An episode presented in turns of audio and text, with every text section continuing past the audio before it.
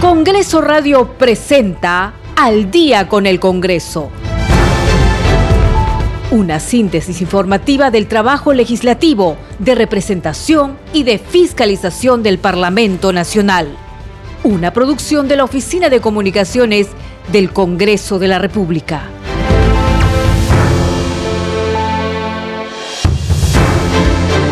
Muy buenas noches amigos, bienvenidos. Empezamos al día con el Congreso. Los acompaña como todas las noches Perla Villanueva. En los controles se encuentran Franco Roldán y Rafael Cifuentes. Hoy jueves 7 de abril del 2022 estamos listos para llevarles toda la información del Parlamento Nacional. Estos son nuestros titulares. Ante el Pleno del Congreso, la titular del Legislativo, Mari Carmen Alba Prieto, rechazó las declaraciones del jefe de gabinete ministerial, Aníbal Torres, en las que elogia a Adolfo Hitler. Alba Prieto enfatizó que este desatino ofende a la humanidad, al tiempo que se solidarizó y expresó las disculpas del Perú a la República Federal Alemana y al Estado de Israel mediante sus embajadas. El Parlamento Nacional aprobó por unanimidad reconocer a las ollas comunes y garantizar su sostenibilidad, financiamiento y el trabajo productivo de sus beneficiarios, promoviendo su emprendimiento. La norma está dirigida a las madres de familia y mujeres que operan en los comedores populares y en las ollas comunes, además a los ciudadanos que se encuentran en estado de vulnerabilidad, especialmente las personas con discapacidad de las zonas donde se ubican estos. La representación nacional acordó establecer requisitos para que personas idóneas ocupen los cargos de ministros y viceministros, quienes deberán presentar declaraciones juradas y no tener sentencia condenatoria en primera instancia. El Pleno del Congreso guardó un minuto de silencio por las personas fallecidas a consecuencia de las manifestaciones y protestas en el país.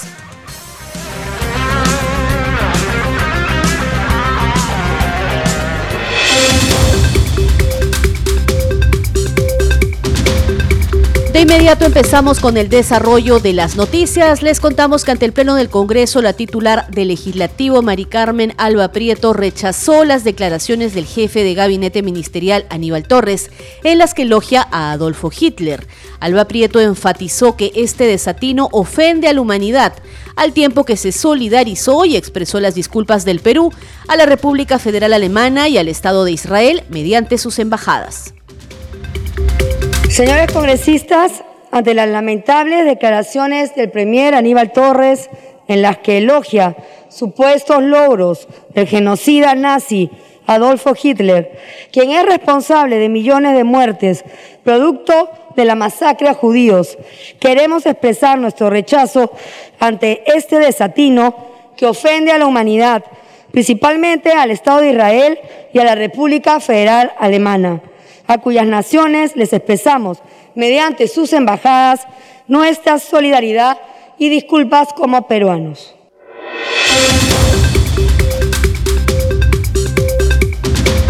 En otras noticias, la representación nacional aprobó por mayoría reconocer a las ollas comunes y garantizar su sostenibilidad y financiamiento. Votación cerrada. Han votado a favor 110 congresistas, 0 en contra, 0 abstenciones. Ha sido aprobado en primera votación el texto sustitutorio de la Comisión de Inclusión Social que reconoce las ollas comunes y garantiza su sostenibilidad y financiamiento. El presidente de la Comisión de Inclusión Social, Abel Reyes Cam, sustentó el texto sustitutorio de los proyectos de ley 9, 13, 17 y otros, con la propuesta de reconocer a las ollas comunes y garantizar su sostenibilidad y financiamiento. Texto sustitutorio, presentado el 31 de marzo de 2022 a las 9 y 13. Ley que reconoce a las ollas comunes y garantiza su sostenibilidad, financiamiento y el trabajo productivo de sus beneficiarios, promoviendo su emprendimiento. Artículo 1.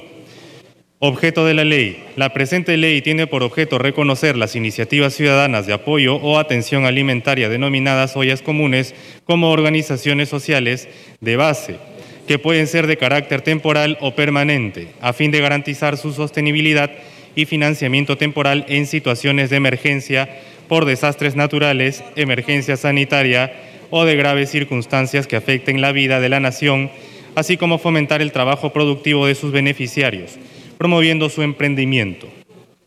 Entiéndase por temporalidad el plazo que determine el decreto supremo o decreto de urgencia que declara la emergencia social. Artículo 2. Finalidad de la ley. La presente ley tiene por finalidad 1. Contribuir a garantizar el derecho a la alimentación reconocido por los instrumentos internacionales de los que el Perú es parte. 2. Fomentar el empleo productivo y el emprendimiento en sus diversas modalidades en armonía con lo establecido por la Constitución Política del Perú. Artículo 3. Ámbito de aplicación.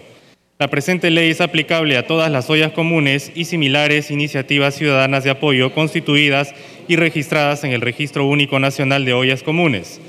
Artículo 4. Definición de ollas comunes.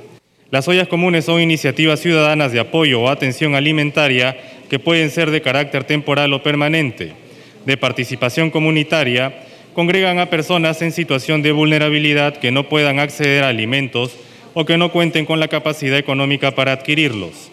Las ollas comunes se organizan de manera voluntaria y solidaria para complementar sus necesidades básicas. La parlamentaria María Cuña Peralta de Alianza para el Progreso, como autora de uno de los proyectos, argumentó los beneficios de esta propuesta legal. Va para que estas ollas comunes tengan que tener un presupuesto, que las municipalidades tengan que registrar y que estas ollas comunes se registren en el registro único de ollas comunes. Gracias colegas y esperando que este proyecto vaya en favor de esas mujeres y de esos hombres que vienen trabajando a favor de, de nuestros niños, de nuestros jóvenes y de la gente de tercera edad, porque son la gente más vulnerable las que se benefician con este proyecto.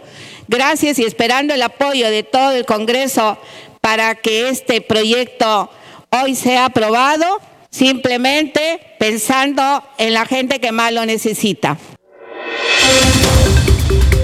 Y durante las intervenciones en la sesión plenaria, Edwin Martínez Talavera, congresista de Acción Popular, pidió conformar un comité de vigilancia del funcionamiento de las ollas comunes a nivel nacional.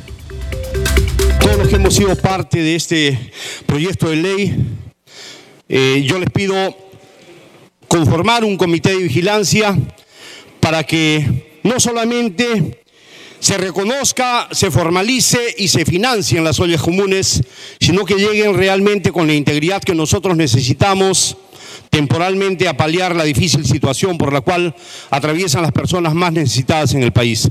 Aquellos que de alguna u otra forma hemos convivido con esa gente y sabemos la necesidad de la subvención de las ollas comunes, seguramente vamos a estar al pendiente. Para todas las mamás, que constantemente vienen sufriendo los atropellos de esta pésima economía que se está trabajando en el país. Esto es un paliativo solamente. Y por su parte, la congresista Kira Alcarraz de Somos Perú, también autora de esta propuesta, saludó que se haya incluido en el texto sustitutorio el carácter permanente de las ollas comunes. Y como una de las autoras de la propuesta y fundadora de una olla común, manifesté mis legítimas observaciones al dictamen, pues no solo conozco su problemática, sino he vivido en carne propia las necesidades que padece una olla común para llevarle un plato de comidas a sus familiares e hijos.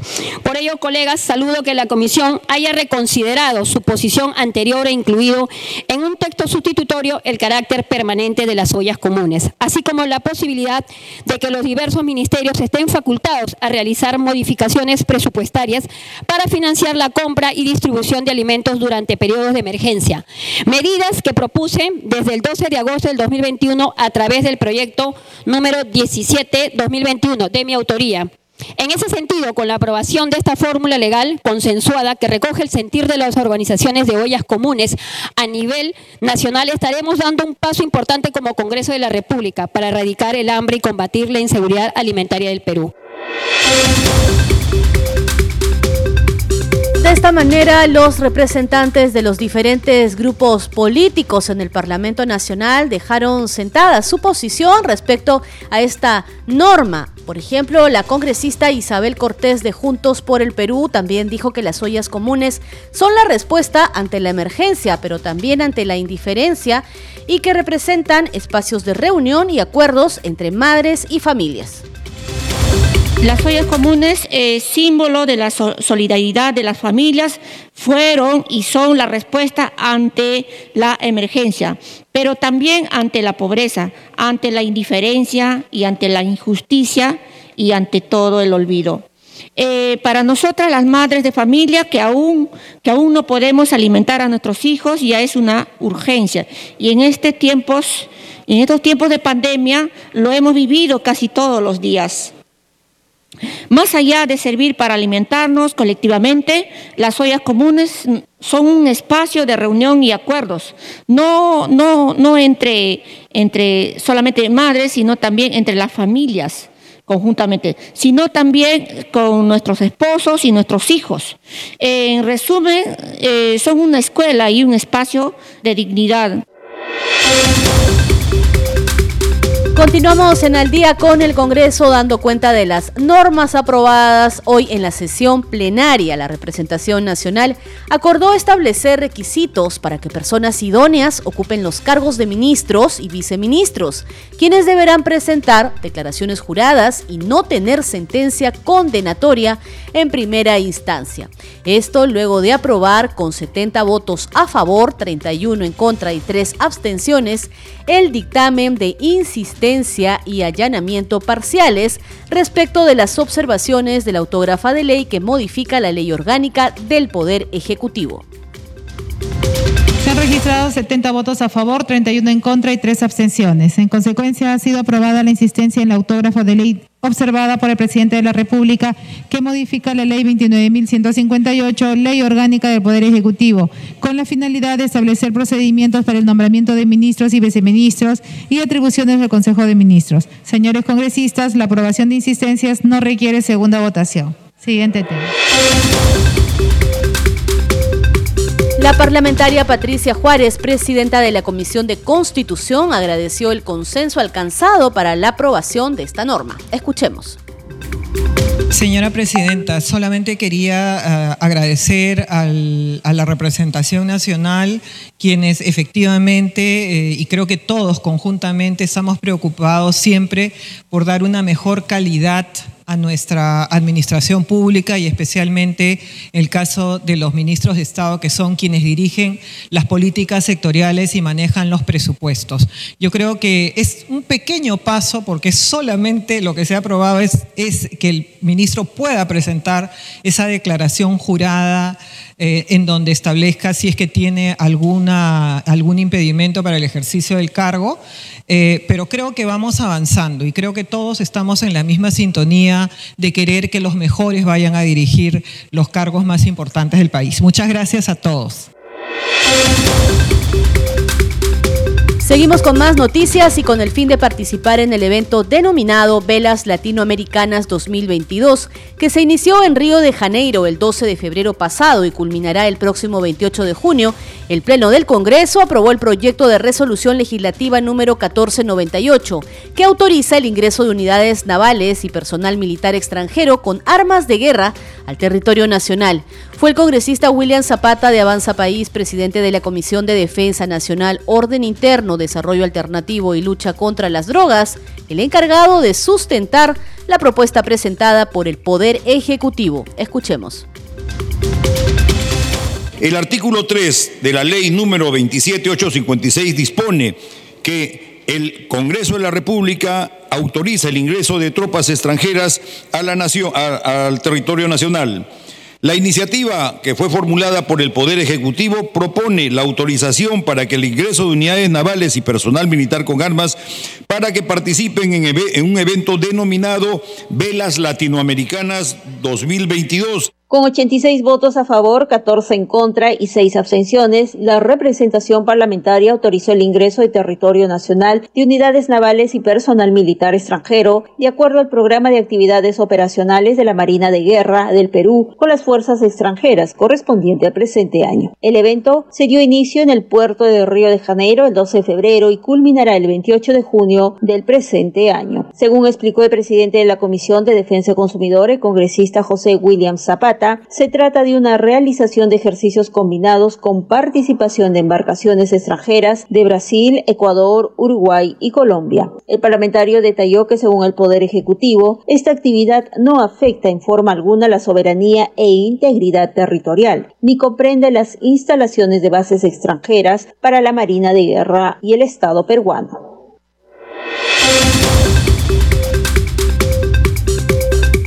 Vamos ahora con otros temas. El Pleno del Congreso aprobó incorporar un artículo a la Ley 29.571, Código de Protección y Defensa del Consumidor, con el fin de promover la asistencia del proveedor a la audiencia de conciliación.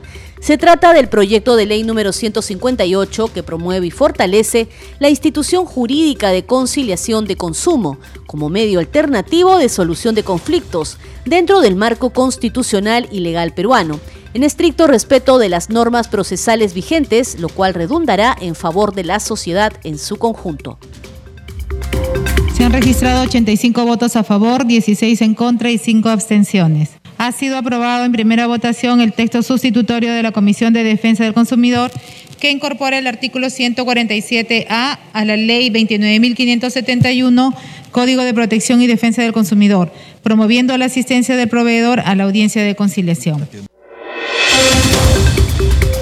El congresista José Luna Galvez de Podemos Perú, presidente de la Comisión de Defensa del Consumidor y organismos reguladores de los servicios públicos, señaló que el proyecto de ley beneficiará a millones de consumidores.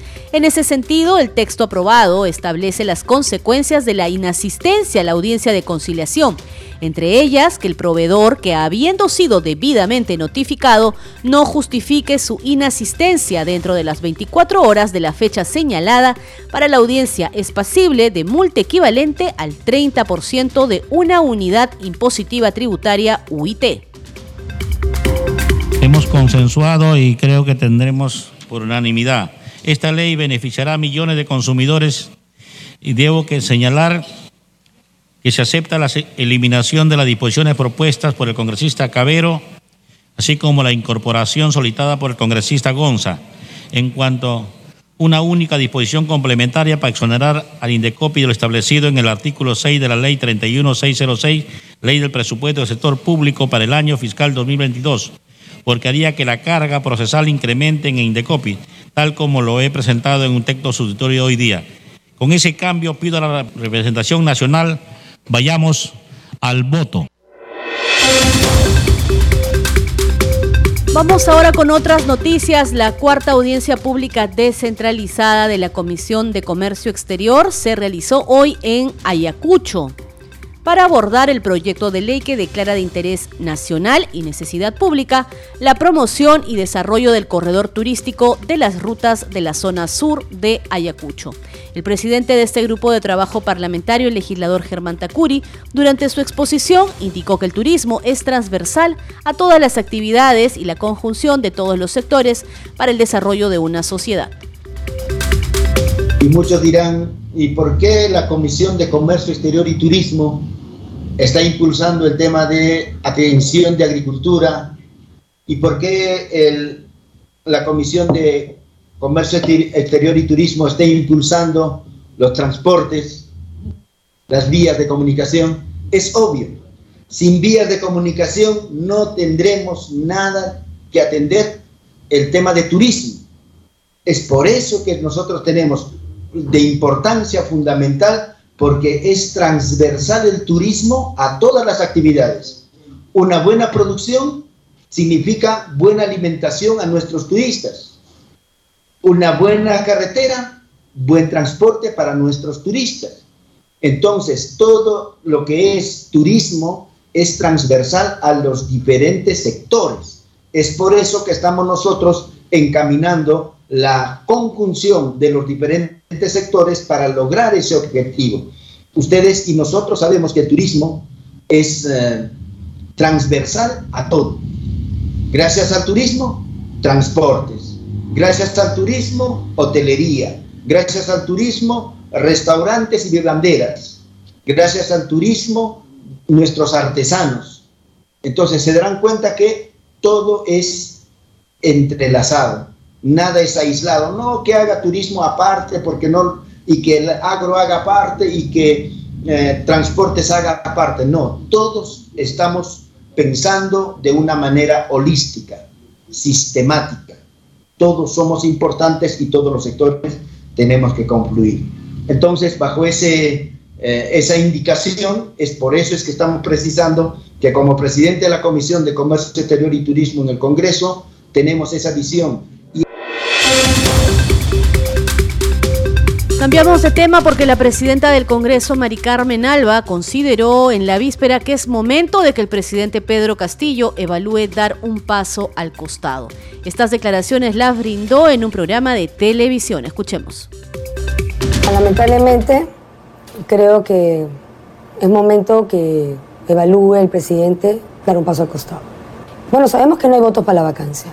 Para una vacancia se necesitan 87 votos. Y con las tres bancadas izquierdistas, Perú Libre, Junto por el Perú y Perú Democrático, ahí tienes los 44 votos. No necesita el presidente de hablar ni con AP, ni APP, ni Podemos, ni Somos. Solo con esas tres bancadas de la izquierda no va a haber vacancia. La única salida por ahora es la renuncia. Solo la vicepresidenta debería asumir.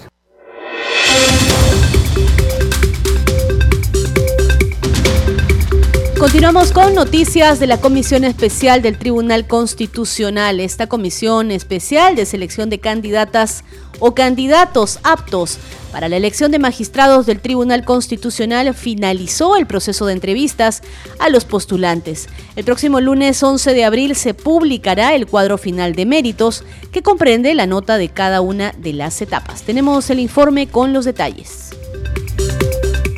La Comisión Especial de Selección de Candidatos Aptos para la Elección de Magistrados del Tribunal Constitucional que preside el congresista José María Balcázar Celada realizó las entrevistas personales de manera presencial a tres postulantes a dicho cargo como parte del proceso en dicho concurso. Las preguntas estuvieron relacionadas con la visión que se tiene del Consejo de Estado, la institucionalidad del Congreso de la República, las relaciones entre poderes, las reformas constitucionales, la bicameralidad, la vacancia, la inmunidad parlamentaria, la incapacidad moral y la reelección, así como sobre las sentencias emitidas por el TC, entre otros temas. El postulante Rafael Ruiz Hidalgo afirmó que no está en contra de la constituyente, pero que sí se puede revisar, tras aclarar que en ninguna parte dice que la constitución se deroga por otra. La constitución ha cambiado, como bien sabemos, ¿no? No solamente producto de la reforma, sino también producto de una madurez por parte de los magistrados en las mutaciones constitucionales que han realizado las interpretaciones respecto, no solamente de una forma literal, sino darle un sentido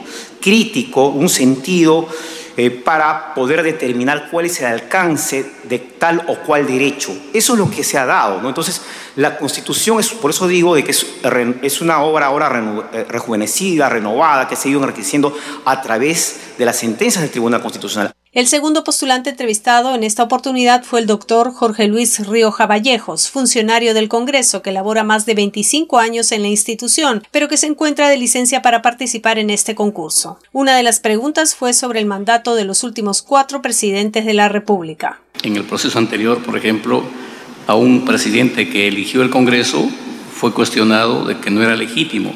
Sin embargo, con el mismo procedimiento fue elegido otro y ese sí fue legítimo. Es decir, Creo que ese tipo de cosas le hace mucho daño a la democracia y al desarrollo del país también, señor.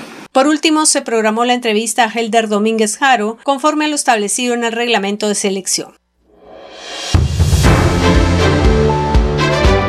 A esta hora vamos a una breve pausa, pero ya regresamos con más noticias del Parlamento Nacional. Esto es Al día con el Congreso.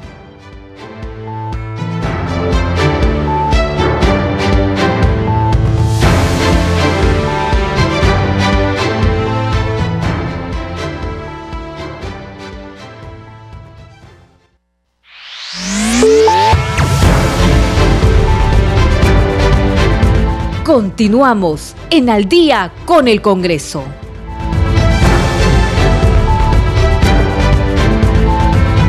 Bienvenidos a la segunda media hora informativa. Esto es Al día con el Congreso. Vamos con nuestros titulares.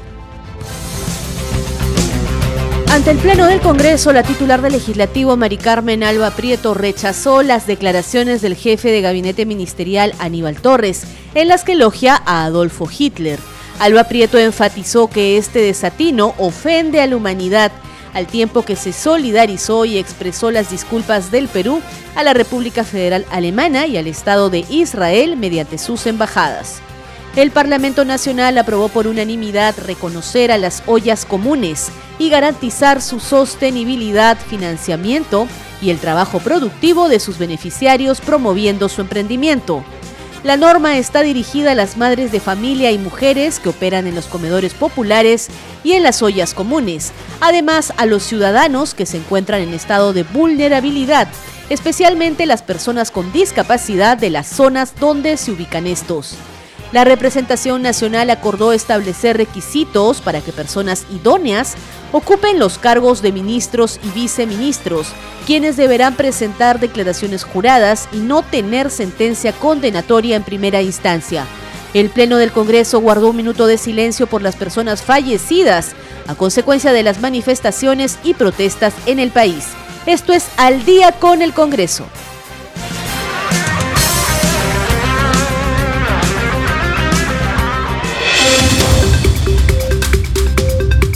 Desarrollamos la información en, este, en esta segunda media hora informativa. La presidenta del Congreso, Mari Carmen Alba Prieto, sustentó desde su escaño ante la representación nacional la importancia de aprobar el proyecto de ley 1629 que plantea exonerar hasta el 31 de diciembre de este año el pago del impuesto general a las ventas IGB al pollo, huevos, harina de trigo, fideos, azúcar, entre otros. Escuchemos.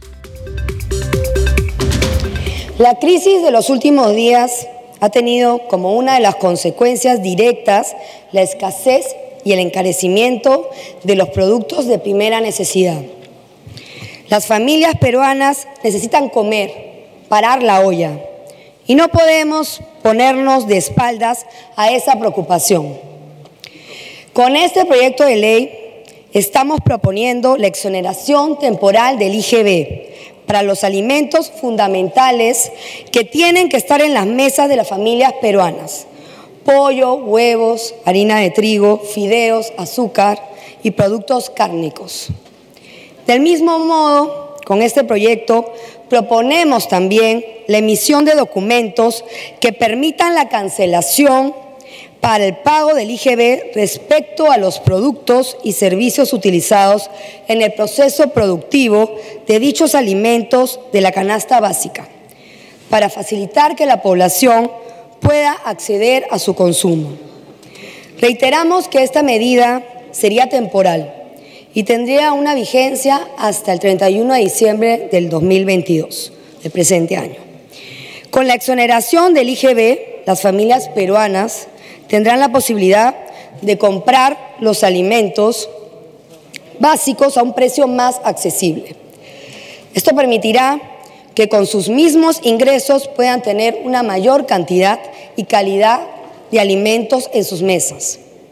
En los sectores populares se destina más del 55% de los ingresos a gastos de alimentos. En el caso de las familias, más pobres, este porcentaje es mucho mayor.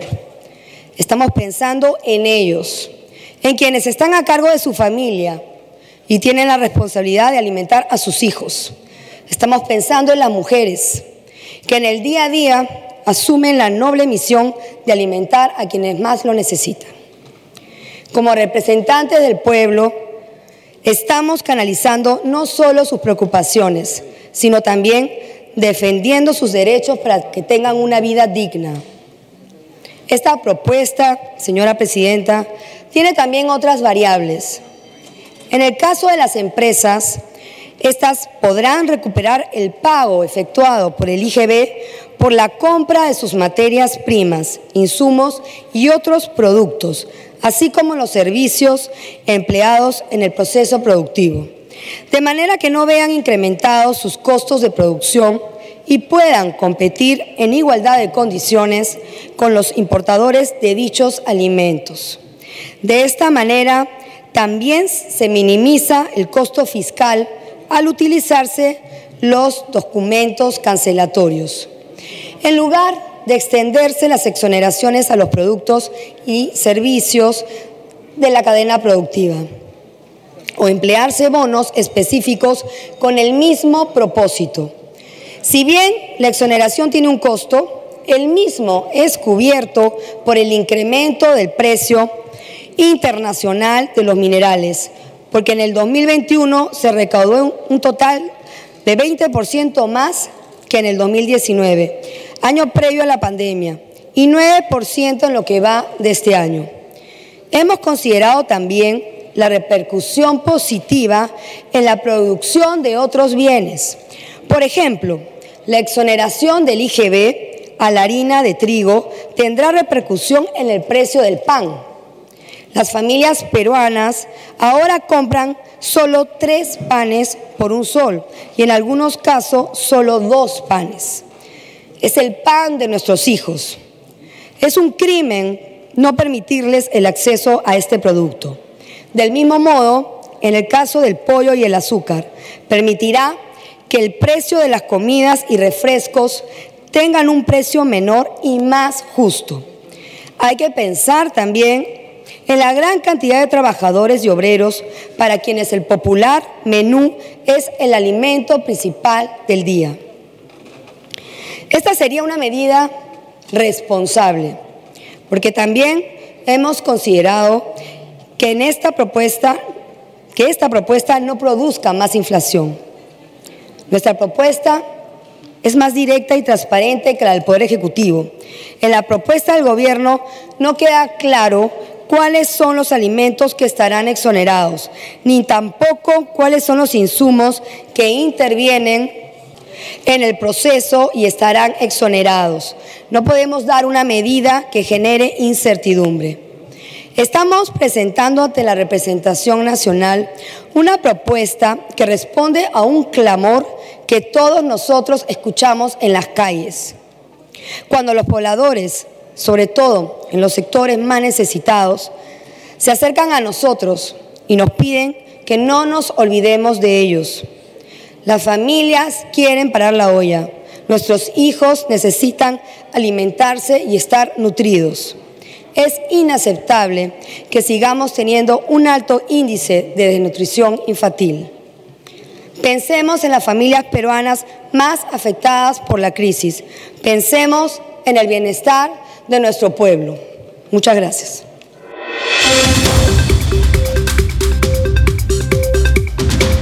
En tanto, la congresista Silvia Montesa, presidenta de la Comisión de Economía, sustentó la propuesta del Ejecutivo referida a este mismo tema.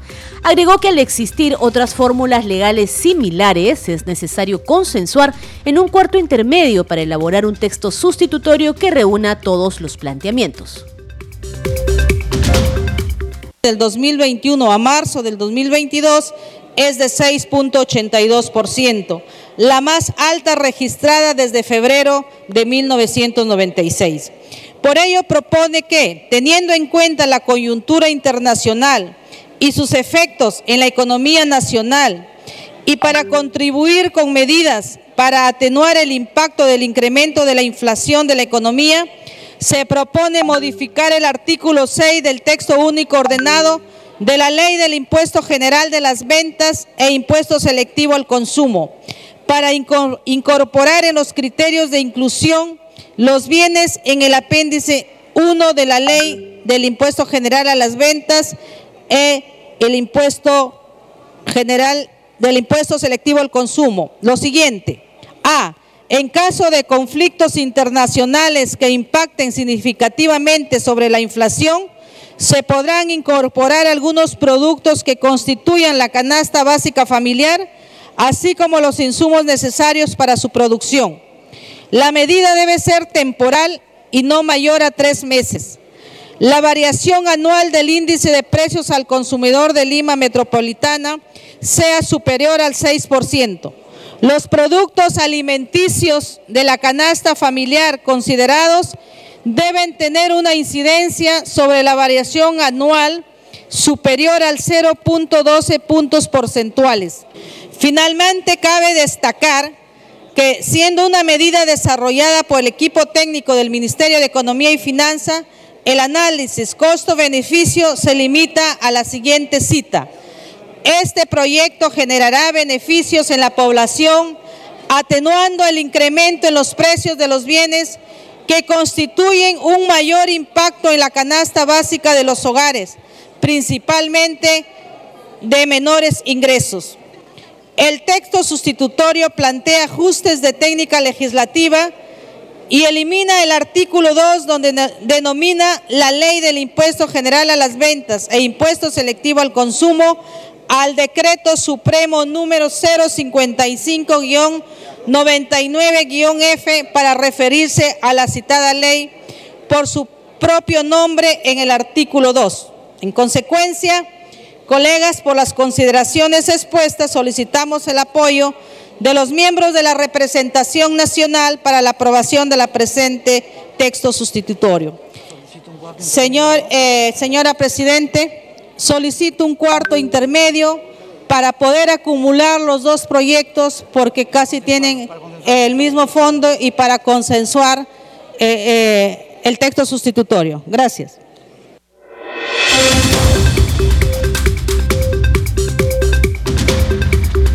Cambiamos de tema y vamos ahora con una entrevista a la congresista Ruth Luque de Juntos por el Perú, autora de uno de los proyectos de ley para reconocer a las ollas comunes y garantizar su sostenibilidad y financiamiento, que dicho sea de paso hoy fue aprobado por el Pleno del Congreso. La parlamentaria afirmó que ante la pandemia y la situación de crisis económica, estos espacios son fundamentales para dar comida a los sectores más vulnerables y para dar el soporte fundamental al Estado.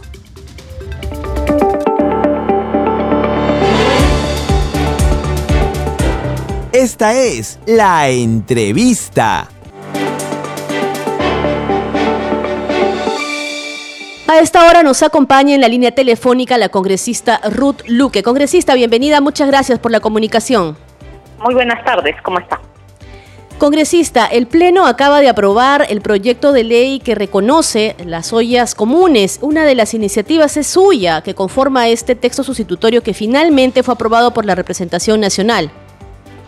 Sí, es una, es una importante ley que es la acumulación de un aproximado de 11 iniciativas legislativas expresa una preocupación por fortalecer y darle sostenibilidad estos espacios autogestionados por las mujeres, ¿no? que están principalmente aquí en Lima, en Junín, en otras regiones, pero además en distintas regiones. En el caso mío, el proyecto de ley que he presentado ha sido una iniciativa trabajada con las mujeres de los comedores populares y consultado con las ollas comunes.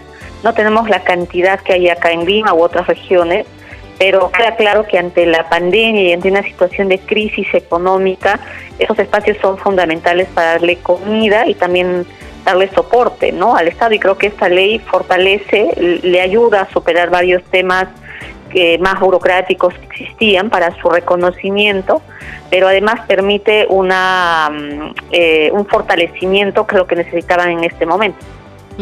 Con este reconocimiento, congresista, ¿de qué manera se va a hacer más fácil el trabajo para estas personas, en su mayoría madres de familia, que a diario se encuentran tratando de, brindar el sustento alimenticio a, miles, ¿no? Como usted dice, ollas comunes a nivel nacional. Una primera cosa que tiene la ley es eh, asegurar el tema del presupuesto. Ese fue un tema de debate amplio, por eso es que Creo que este es el tercer, cuarto pleno en el que abordamos el tema y en realidad en este dictamen eh, y este texto que se ha votado permite asegurar eso, ¿no? Que, que tenga, digamos, presupuesto de manera constante. Lo segundo es que eh, se entiende su naturaleza, ¿no? Sabemos que las ciudades comunes han surgido en el contexto, pero también son espacios que van a permanecer. Muchas mujeres quieren mantener este espacio autogestionado y entonces la ley permite asegurar eso, ¿no? Decir que el Estado siga garantizándoles el apoyo y si ellas desean convertirse en un comedor popular, eso se haga de manera automática. eh, y en el marco, digamos, de los beneficios ¿no? que propone la norma. Y finalmente hay una parte importante que hemos coincidido con otras iniciativas que tiene que ver con la capacitación y el acompañamiento, que en realidad ya es deber del Estado, pero creo que el, el hecho que esté plasmado en una ley lo contribuye para no abandonar estos espacios que solamente uno cree que pueden funcionar en crisis, pero en realidad en la práctica, digamos, eh, termina siendo una lógica de programa de complementación alimentaria, pero que eh, las mujeres alrededor de eso se agrupan este, y pueden desarrollar un conjunto de habilidades también, ¿no? Si hay que respaldo estatal y también privado. Ahora, cuando usted hablaba de, asegurar el presupuesto, hablaba del financiamiento, bueno, hay que precisar que eh, las ollas comunes deben registrarse, ¿no? ante las municipalidades para que puedan percibir este presupuesto y de alguna manera sobrevivir. Pero lo que estábamos viendo en esta época de pandemia eh, es que eh, algunas se autogestionaban y se autofinanciaban incluso, ¿no? Sí, lo que hizo el Ministerio de Desarrollo e Inclusión es que creó un aplicativo que se llamaba, es que se llama el aplicativo Mancachay este aplicativo, todos los gobiernos locales estaban obligados a registrar las ollas en su circunscripción. Pocos gobiernos locales han cumplido con este trabajo, eh, muy, muy pocos. Entonces lo que también se requiere es descentralizar esas decisiones, ¿no? Para que en función, digamos, a las ollas comunes que existen, los gobiernos locales puedan atenderlo y haya una articulación permanente con el gobierno central para eh, fortalecer estos espacios. Ahora, una cosa que creo que es importante destacar es que el actual incremento del presupuesto que se ha dado al tema de comedores populares, ¿no? a todos los espacios como ya comunes, claro, eh, en el último presupuesto se ha incrementado en un poco más de casi el 60% y ese incremento se ha dado casi después de 30 años.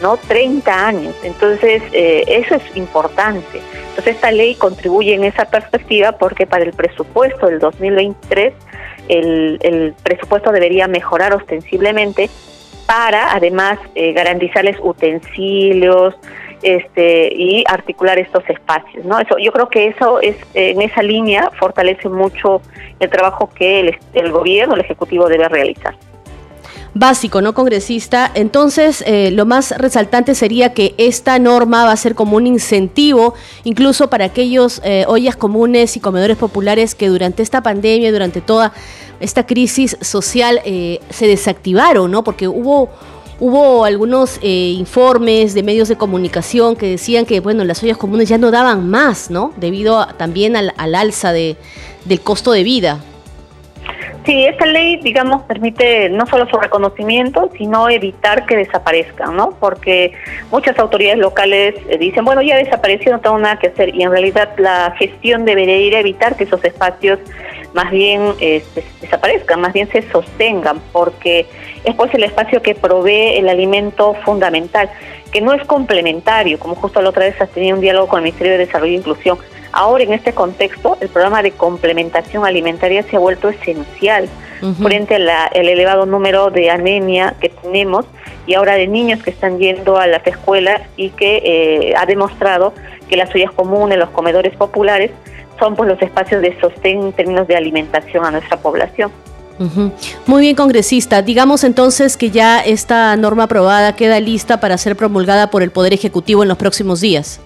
Así es, se, debe remitir, ojalá que no haya ninguna observación y es una ley que fortalece, ¿no? Que nos parece importante, es una de las leyes más importantes que hemos aprobado hoy en la mañana. Muy bien, congresista, muchas gracias, le agradecemos por el contacto. Gracias.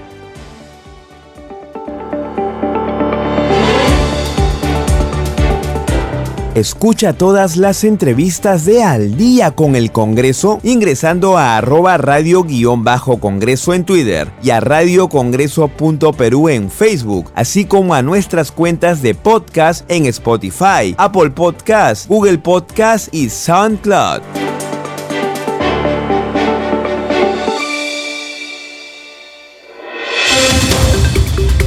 Vamos a continuar ahora dando cuenta de la sesión plenaria en el Parlamento Nacional. La presidenta de la Comisión de la Mujer, Elizabeth Medina, sustentó el texto sustitutorio de los proyectos de ley 1096 y 1120 que proponen establecer la tenencia compartida en beneficio del principio del interés superior de los niños y adolescentes. Escuchemos. Por ende, la tenencia deberá ser entendida como aquella institución del derecho de familia que permite que uno de los progenitores viva con su hijo y que el otro participe de manera activa en su crianza y no limitarse a establecer un régimen de visitas. Si tenemos en cuenta que los padres no solo, solo son visitantes, otro punto importante en tomar en cuenta es la realidad social de nuestro país, la cual nos muestra lamentablemente que cuando los progenitores deciden recurrir al o a la separación, uno de ellos muchas veces orienta sus acciones a mear eh, o menoscabar el cariño que el hijo siente por el otro progenitor.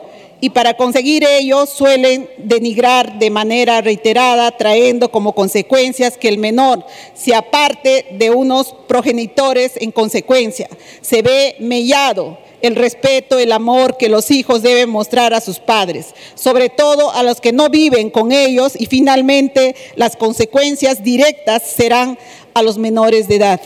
Finalmente, la Comisión de Mujer y Familia señala que resulta visible que paulativamente se promueve la tenencia compartida en la legislación nacional, recomendando la modificación de los artículos 81, 82, 83 y 84 del Código de los Niños y Adolescentes, solayando cada caso presentado en una situación de separación y o divorcio, considerando por encima de cada circunstancia la aplicación del principio de interés superior del niño, lo que coadyugará en la protección de los derechos de las niñas y niños y adolescentes de manera igualitaria y sin distinción para que se consagre el derecho del desarrollo integral de los menores de edad. Asimismo, permitirá la norma otorgarles derechos iguales a ambos padres en igualdad de condiciones. Por lo anteriormente sustentado, es importante legislar a favor de los niños, niñas y adolescentes. En tal sentido, solicito a usted, señora presidenta, tenga bien ponerle a discusión a la representación nacional el dictamen en mención. Muchísimas gracias, señora presidenta. De esta manera llegamos a la parte final de este informativo. Vamos con nuestros titulares de cierre. Ante el Pleno del Congreso, la titular del Legislativo, Mari Carmen Alba Prieto, rechazó las declaraciones del jefe de gabinete ministerial, Aníbal Torres, en las que elogia a Adolfo Hitler. Alba Prieto enfatizó que este desatino ofende a la humanidad, al tiempo que se solidarizó y expresó las disculpas del Perú a la República Federal Alemana y al Estado de Israel mediante sus embajadas. El Parlamento Nacional aprobó por unanimidad reconocer a las ollas comunes y garantizar su sostenibilidad, financiamiento y el trabajo productivo de sus beneficiarios, promoviendo su emprendimiento. La norma está dirigida a las madres de familia y mujeres que operan en los comedores populares y en las ollas comunes, además a los ciudadanos que se encuentran en estado de vulnerabilidad, especialmente las personas con discapacidad de las zonas donde se ubican estos y la representación nacional acordó establecer requisitos para que personas idóneas ocupen los cargos de ministros y viceministros, quienes deberán presentar declaraciones juradas y no tener sentencia condenatoria en primera instancia. El Pleno del Congreso guardó un minuto de silencio por las personas fallecidas a consecuencia de las manifestaciones y protestas en el país.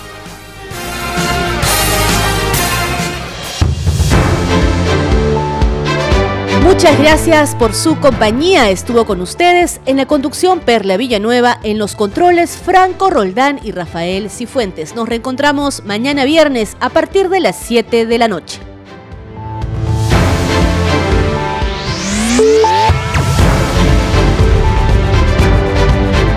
Congreso Radio presentó Al día con el Congreso. Una síntesis informativa del trabajo legislativo, de representación y de fiscalización del Parlamento Nacional. Una producción de la Oficina de Comunicaciones del Congreso de la República.